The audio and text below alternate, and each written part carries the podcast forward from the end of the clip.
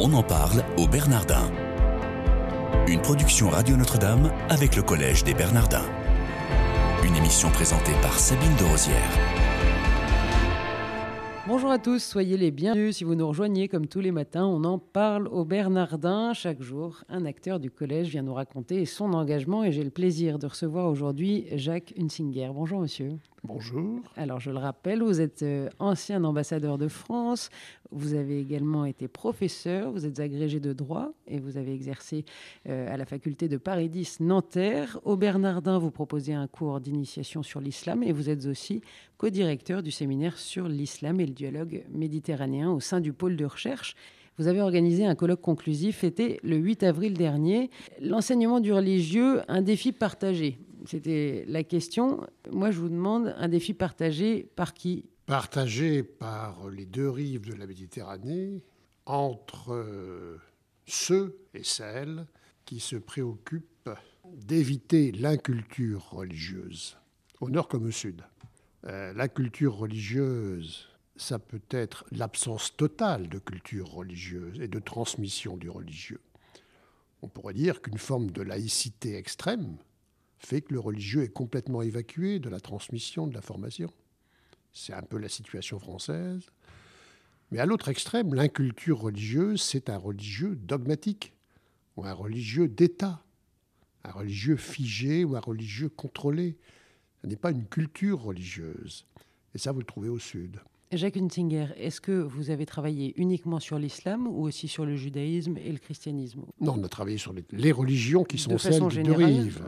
Mais évidemment, quand on parle du sud, c'est essentiellement l'islam. Et quand on parle du nord, c'est aujourd'hui un peu l'islam. Euh, l'islam était présent matin comme après-midi dans le débat sur le Nord comme le débat sur le Sud. Vous avez souhaité faire un point sur les transformations dans la transmission contemporaine, vous nous l'avez expliqué. Est-ce que vous pouvez nous dire les exemples qui ont été pris? À partir de quoi vous vous êtes basé pour étayer vos propos? Au Sud, c'est par exemple la, formidable expérience menée à l'Université de Tunis depuis le printemps tunisien par euh, la remise à jour d'un département d'enseignement du religieux comparé, euh, confié à un jeune euh, professeur euh, extrêmement ouvert et extrêmement, je dirais, révolutionnaire, qui était parmi nous, Abderrazik Sayadi, et qui est en train de transformer l'enseignement du religieux dans son pays avec beaucoup de problèmes. Au nord, eh bien, ce sont des expériences très intéressantes qui sont celles de l'adaptation de l'enseignement catholique privé au pluralisme religieux. C'est des expériences belges, allemandes, britanniques de formation à l'islam dans l'enseignement privé comme dans l'enseignement public. C'est aussi le développement récent de l'enseignement moral et civique dans l'enseignement français à partir des lois récentes, ce qu'on appelle l'enseignement moral et civique, les EMC qui sont en train de se créer dans notre système scolaire en étant euh, confrontés, si vous voulez, à, la fois à la laïcité, mais aussi à, à la présence d'élèves qui sont, pour certains d'entre eux, très marqués par le religieux. Est-ce que on parle parfois du judaïsme aussi? Parce que j'ai l'impression que c'est très teinté de tout ce qui traite de l'islam, évidemment, parce qu'il y a une, une, progression de l'islam euh, à travers le monde et notamment dans les pays occidentaux. Mais quid du judaïsme et... On a parlé alors du judaïsme de deux façons du développement de l'enseignement religieux juif en France. Depuis une quinzaine d'années, vous avez un formidable développement des écoles privées juives. Euh, vous qui avez vient... quelques chiffres ou pas, Jacques ah ben, Il y a maintenant une, une centaine d'écoles privées juives en France, avec un enseignement de qualité, mais, mais aussi fondé sur, la, sur, sur le religieux.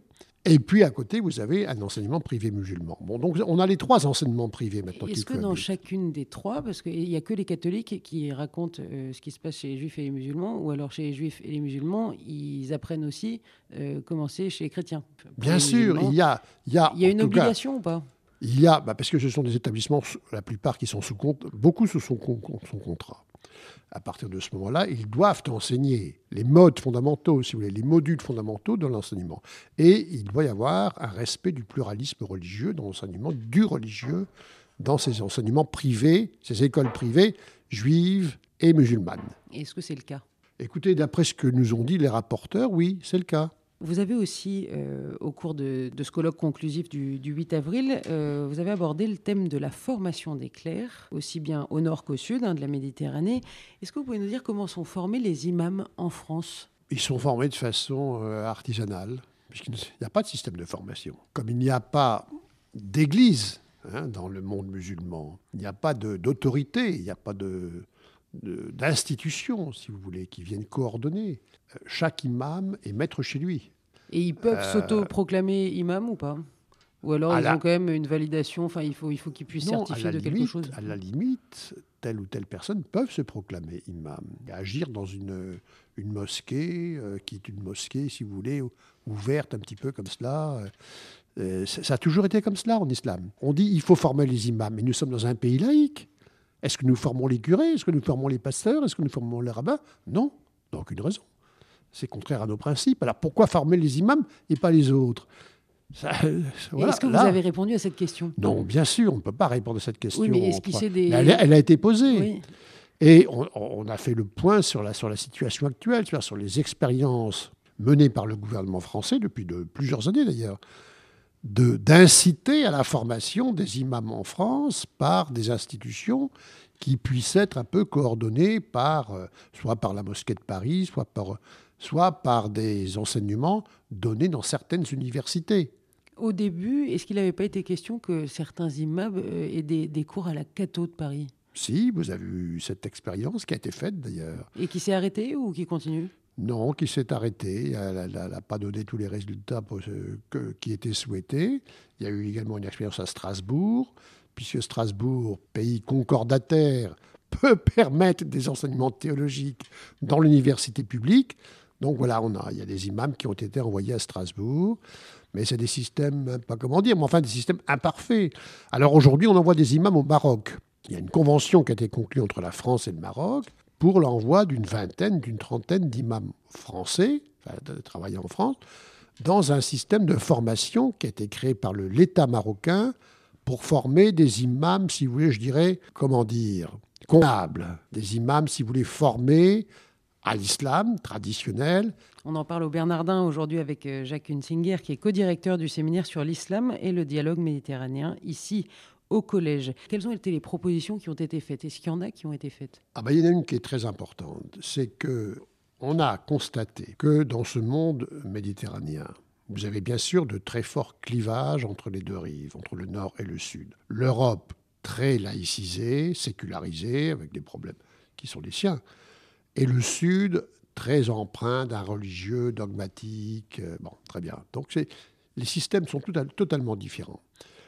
Mais en même temps, nous avons des problèmes communs, et deux problèmes communs, que nous pouvons et nous devons travailler ensemble. Le premier est celui de la crise du religieux traditionnel, la crise du religieux institutionnel. Autrefois, chez nous, l'enseignement du religieux passait par la famille, par le catéchisme, par les églises. De même au sud, passait par les familles et la mosquée.